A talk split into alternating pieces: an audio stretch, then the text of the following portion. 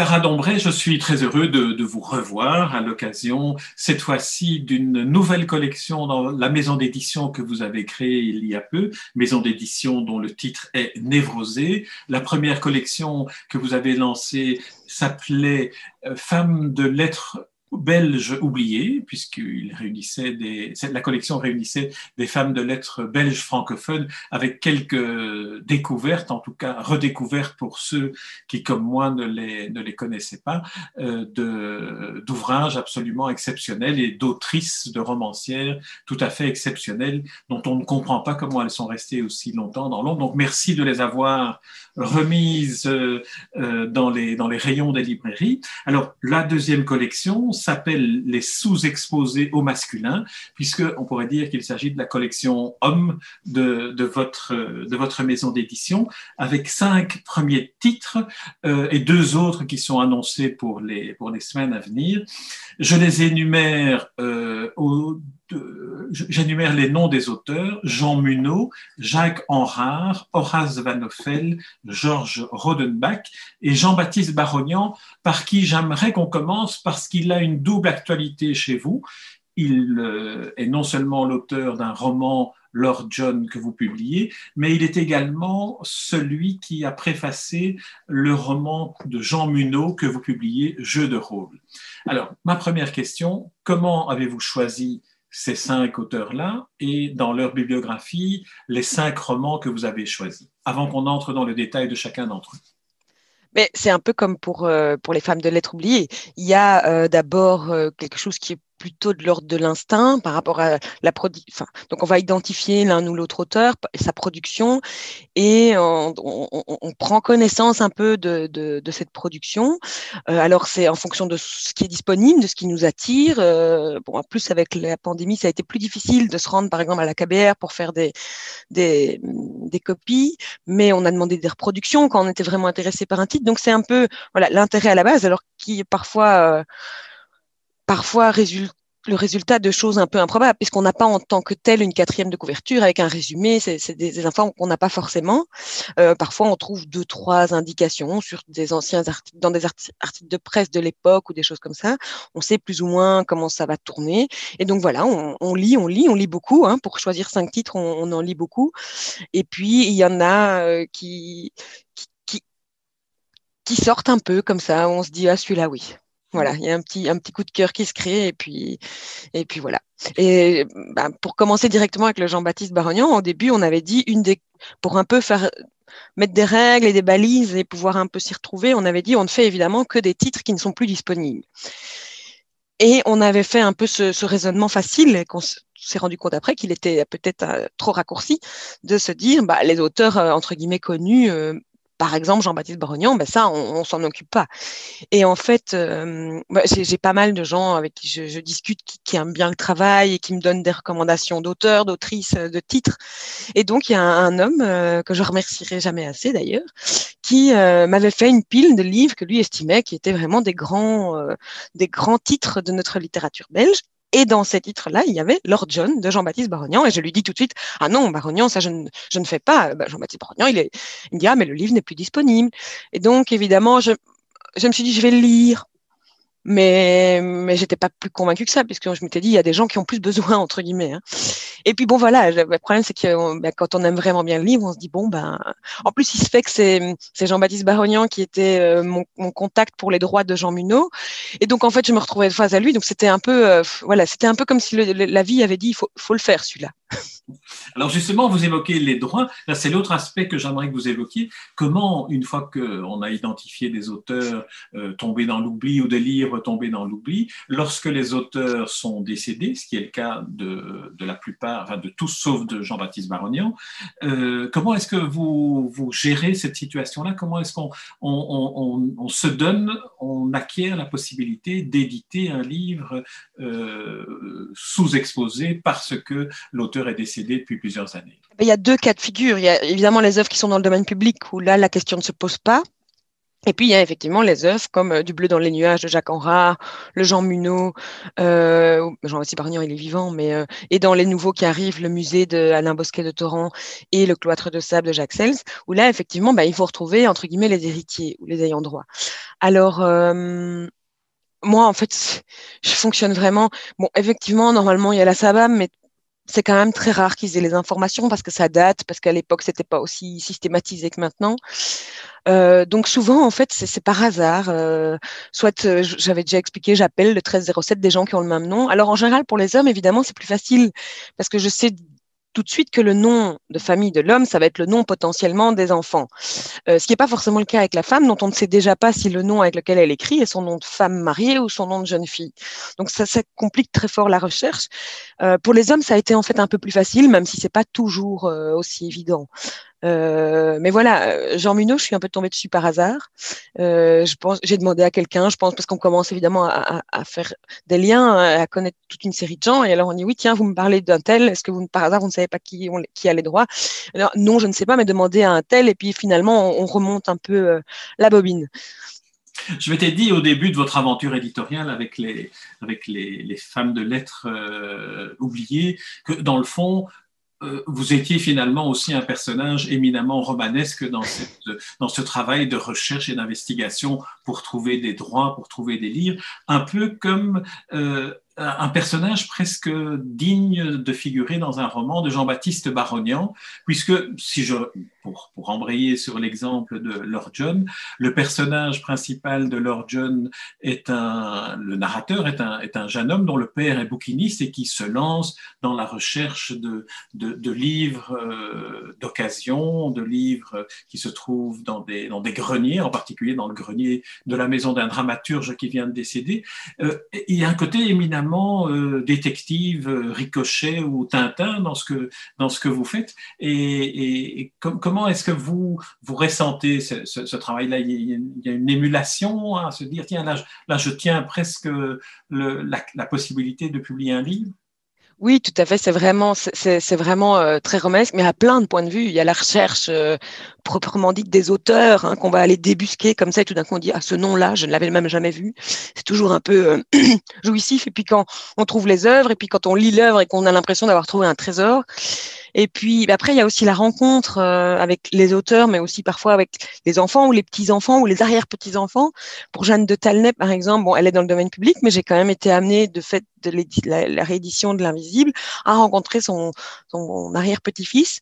Et, euh, et c'est fantastique parce que moi je découvre euh, parfois il y a plus rien et voilà mais parfois il y a des on me montre des, éléments qui devraient figurer dans un musée hein. il m'a montré la première édition de l'invisible qui est euh, tapissée comme ça presque avec un, une couverture en tissu euh, donc oui, c'est vraiment éminemment romanesque et je vis plein de choses très émoustillantes. En même temps, il, il y a toujours dans tout métier ou dans tout, toutes choses qu'on fait, des aspects positifs et des aspects négatifs.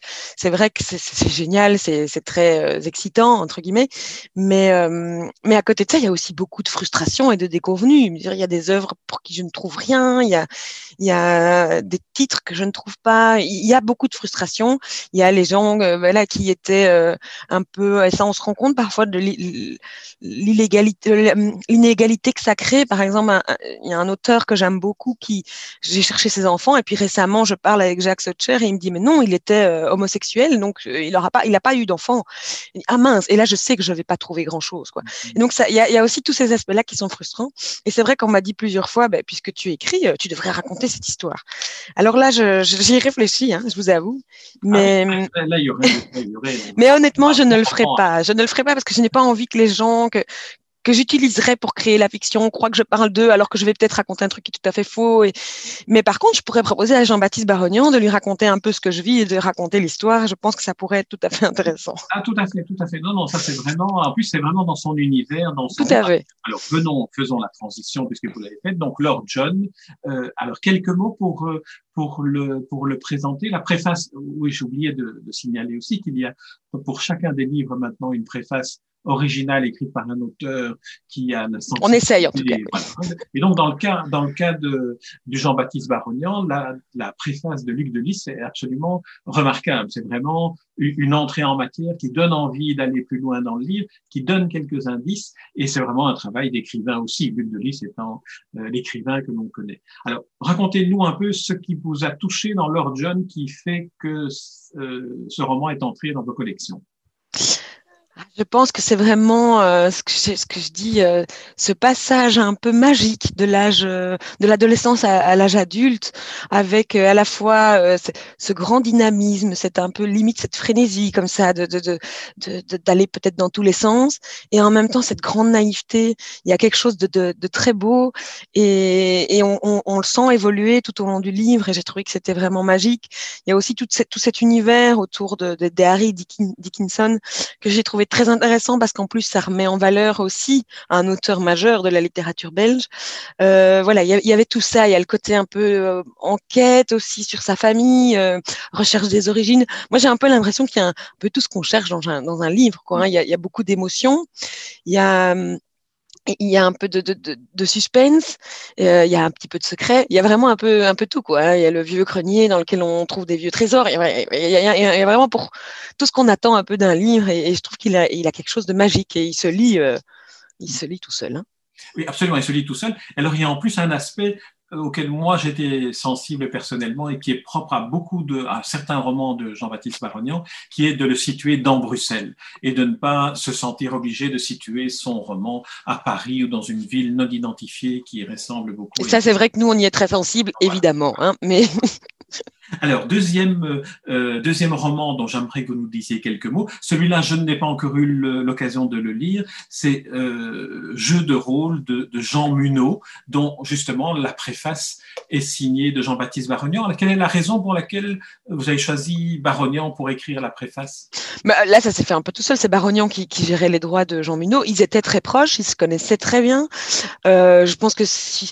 Bon, j'aurais pu demander à Isabelle Morel, qui a fait la préface de de Je suis le ténébreux de Monique Alikawato qu'on vient de rééditer aussi, parce qu'elle elle a écrit euh, pas mal euh, de textes de recherche et scientifiques sur, euh, sur, Jean Munot, mais elle faisait déjà pour Je suis le ténébreux. Et puis en plus, comme j'avais un contact avec Jean-Baptiste Barognan et qui s'est proposé tout de suite de, rédiger la préface, bah, je n'ai pas cherché plus loin et j'ai trouvé que c'était une, une, très bonne chose. Et en plus, je trouvais ça intéressant d'avoir justement le côté que j'aime bien, qui est le passé présent et la résonance, hein, le, euh, le Jean Munot qui, est préfacé par Jean-Baptiste Barognan.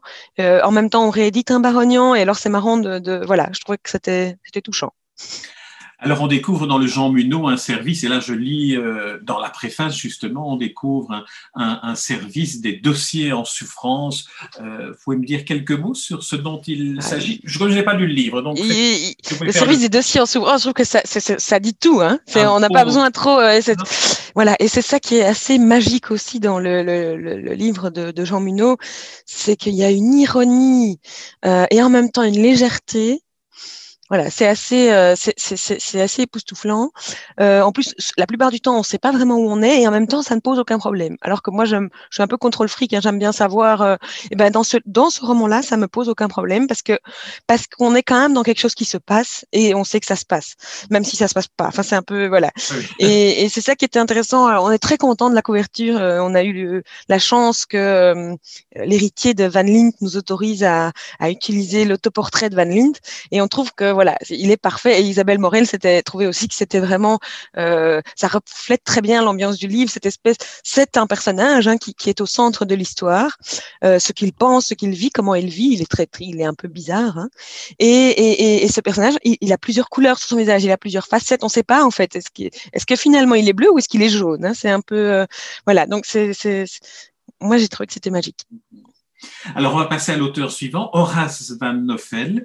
Euh, alors, euh, lui, je, je, vous laisse, je vous laisse la parole parce que je n'ai ni lu, mais peut-être on pourrait démarrer en parlant cette fois-ci des couvertures, parce que chaque fois, vous avez aussi un travail d'éditrice très singulier et très attentif au choix des couvertures, quitte même à commander une couverture, quitte même aussi à les réaliser vous-même.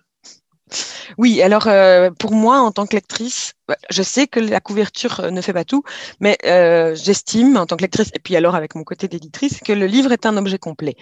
Et j'ai toujours détesté quand j'ai acheté un livre, parce que l'ambiance de la couverture m'intriguait ou m'intéressait. J'ai toujours détesté qu'il y ait une discordance entre la couverture qui, pour moi, doit quand même refléter le texte d'une manière ou d'une autre. Et donc, euh, oui, j'y attire un, soin tout particulier à ce que ça reflète au, au mieux l'ambiance ou quelque chose qui se passe dans le livre. Euh, je veux aussi, puisque je j'essaye de promouvoir l'art belge, euh, la littérature surtout, mais euh, j'essaie à travers les couvertures de montrer les tout ce qu'on a comme richesse dans notre patrimoine. Et là aussi, on utilise aussi bien des artistes contemporains que des artistes euh, décédés, mais pas encore dans le domaine public, ou des artistes dans le domaine public. En général, on prend des œuvres qui existent et on, on essaye de trouver, comme je dis toujours, un match, hein, quelque chose où on se dit à un moment donné, mais c'est incroyable, ces deux œuvres se dialoguent hein, le, ensemble.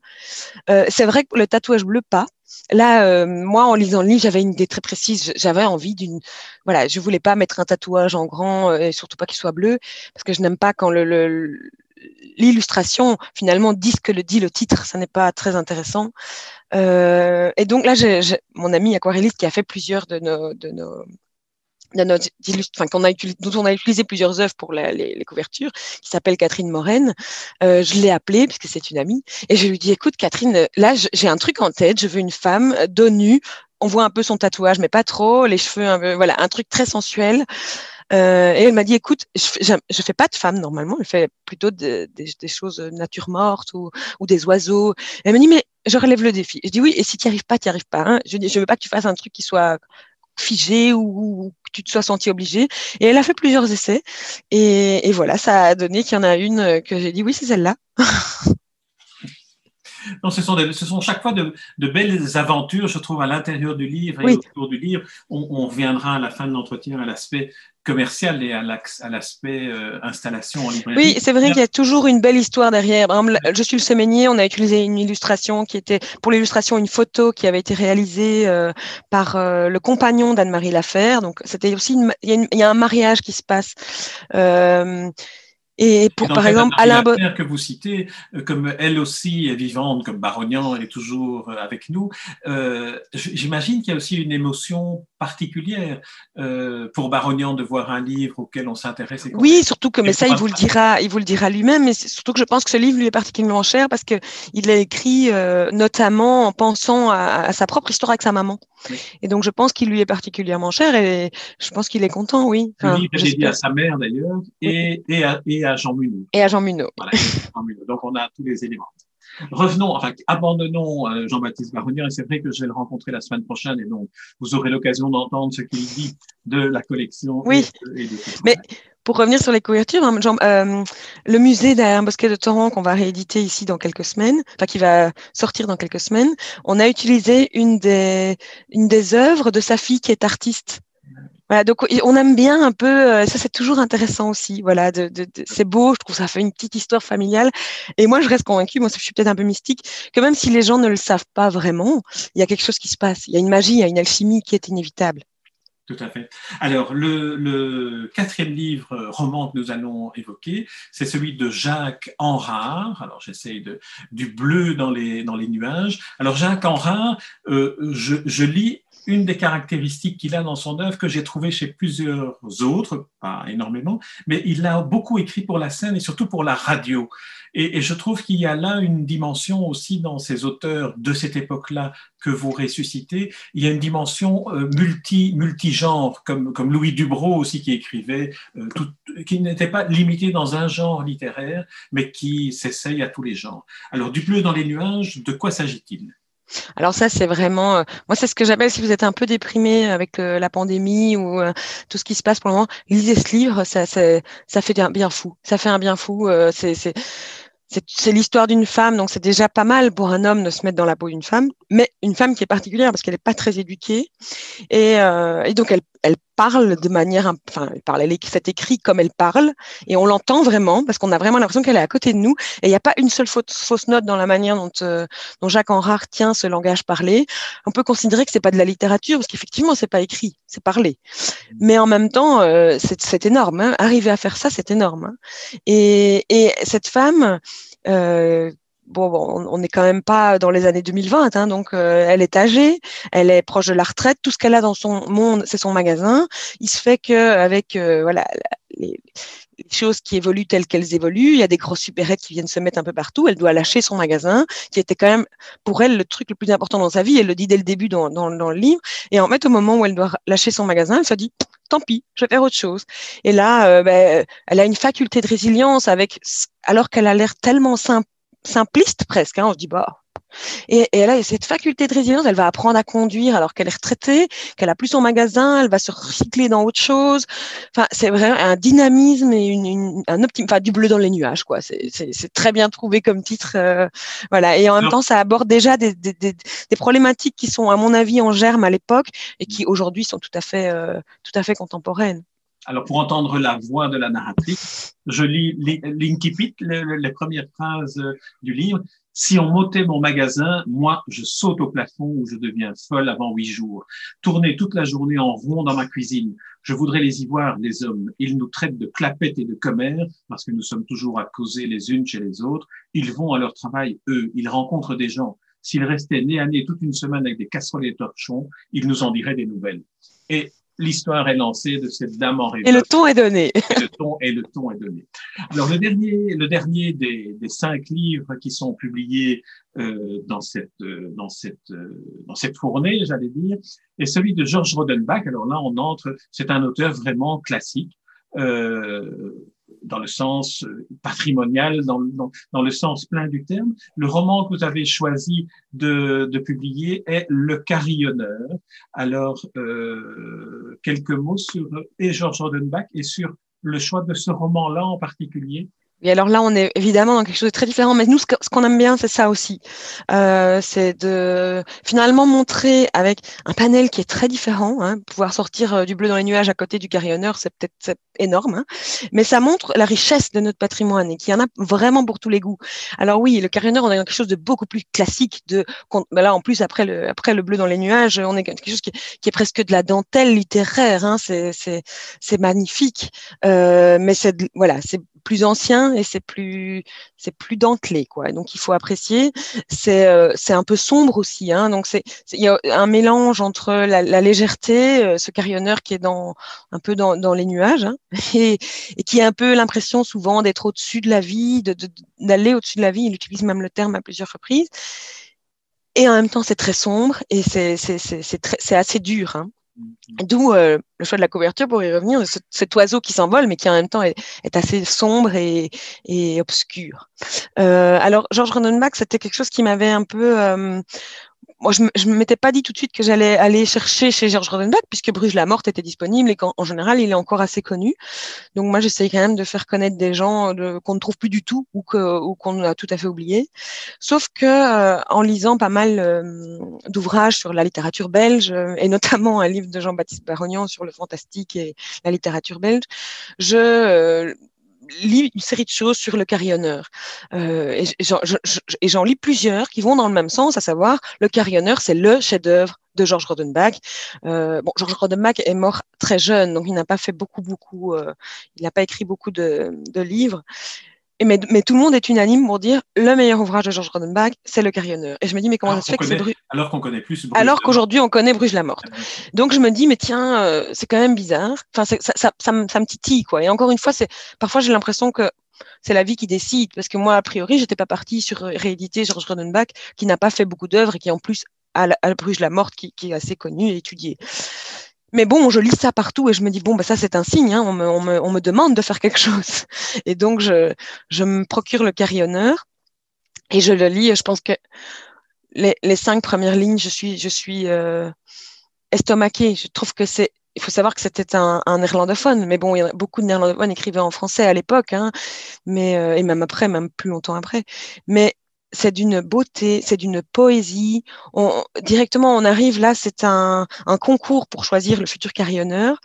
Et on est directement là, on est sur la place de Bruges et on entend le, on entend le carillon, on entend les gens qui jouent pas bien et puis on entend ce carillonneur qui, qui, qui, qui est tellement dégoûté que qu'on fasse insulte hein, au carillon en jouant si mal et que peut-être un, carillonneur pourrait être choisi parmi ceux-là, euh, qui décide de, de de se lancer et d'aller euh, d'aller passer euh, et là la foule s'enlise et, et on y est on y est. On moi j'ai encore le sentiment d'être dans cette place avec les gens autour de moi. Voilà. Et de voir Bourlu qui part euh, pour faire l'audition parce qu'il est très fâché alors voilà, on a fait, on a fait le tour de ces cinq, euh, très brièvement, de ces cinq premiers livres. Je pense qu'avec votre énergie enthousiaste, euh, vous avez donné envie à ceux qui nous écoutent et qui nous regardent euh, de se plonger dans l'un ou l'autre des romans. Et j'aimerais avoir, être rassuré par vous sur le fait que vous trouvez auprès des libraires, auprès des, des promoteurs de, livres, l'accueil que, mérite cette collection et que mérite tous ces efforts que, vous déployez, parce que vous n'êtes pas éditrice de formation, de métier, euh, donc c'est vraiment une, sorte de vocation, une sorte de, folie, je dirais presque, dont on voit derrière vous d'ailleurs une des manifestations qui est euh, peut-être que vous êtes celle qui détenait aujourd'hui une des bibliothèques privées les plus riches en matière de littérature belge. Alors, euh, comment, comment ça se passe? Comment est-ce qu'on peut être sûr que cette entreprise va rencontrer le succès qu'elle mérite? Mais c'est pas facile. Je ne vais pas mentir. Euh, voilà, il y a, y a, des libraires qui suivent. Il y a des libraires qui suivent après que j'ai fait euh, presque du forcing devant la porte euh, pendant deux ans. Euh, voilà, on a un distributeur qui, qui, qui, commence aussi parce que voilà, il faut pas se leurrer. moi, Dilibel ne veut pas de moi, je ne fais pas de quantité assez grosse, donc moi, pas de langue de bois. Euh, donc c'est pas facile. Et donc en fait euh, la presse suit assez bien en général. Mais mais mais je, mais je comprends les milieux, le milieu euh, du livre. Il y a énormément de nouveautés à lire. Il y a énorme... mais à un moment j'aimerais bien que tout le monde prenne conscience que euh, voilà et c'est Charles Bertin qui disait ça, et je le répète tout le temps, il n'y a pas de contradiction entre enracinement et ouverture au monde. Et donc, je ne fais pas du nationalisme étriqué, mais je dis juste à un moment, il y a une discrimination qui est faite par rapport à notre propre littérature. On, ne s'y intéresse pas, on, ne sait pas ce qu'il y a, on lit les livres sans savoir, euh, on pense qu'ils sont français. Et je trouve qu'à un moment donné, c'est bien de revenir à quelque chose de plus proche de soi en littérature aussi, et c'est pas du nationalisme étriqué. Et, et je pense que pour, pour aider ça, mais il n'y a pas de secret, il faut qu'à un moment donné, il faut que que, que l'offre euh, que la demande vienne un peu euh, euh, rassurer peut-être les, les, les, libraires ou les, les, les professionnels du livre euh, et qui se disent oui peut-être il y a un vrai intérêt pour ça. Parce que j'ai encore des libraires qui me disent des rééditions c'est complètement débile. Euh, je prends pas. Euh, ça marchera jamais et donc euh, donc oui c'est c'est dommage hein. ils sont pas tous comme ça hein, je vous rassure non non non je pense que mais oui j'ai parfois d'informations à faire de communication voilà. et c'est pour ça aussi que j'essaye vraiment de et c'est pour ça aussi que j'insiste je, je, ne veux pas que mes livres soient achetés euh, et qu'ils fassent des blockbusters. Ça, ça m'intéresse pas si, si après les, les lecteurs ne l'aiment pas, ne les aiment pas. Ce que je veux vraiment, c'est qu'il c'est c'est comme s'il y avait eu un divorce entre les lecteurs belges et, et, la littérature belge, et je voudrais en fait les, les réconcilier quelque part. Et donc euh, vraiment, c'est très important que quand un lecteur achète un livre, il ait toutes les informations en main pour pas se tromper. En fait, on n'a pas du tout envie qu'il achète un livre et qu'il se dise oh c'est pas terrible euh, ou ça me convient pas. Je pense que les, les, préfaces que vous avez maintenant euh, décidé d'insérer dans les livres sont, sont très très utiles.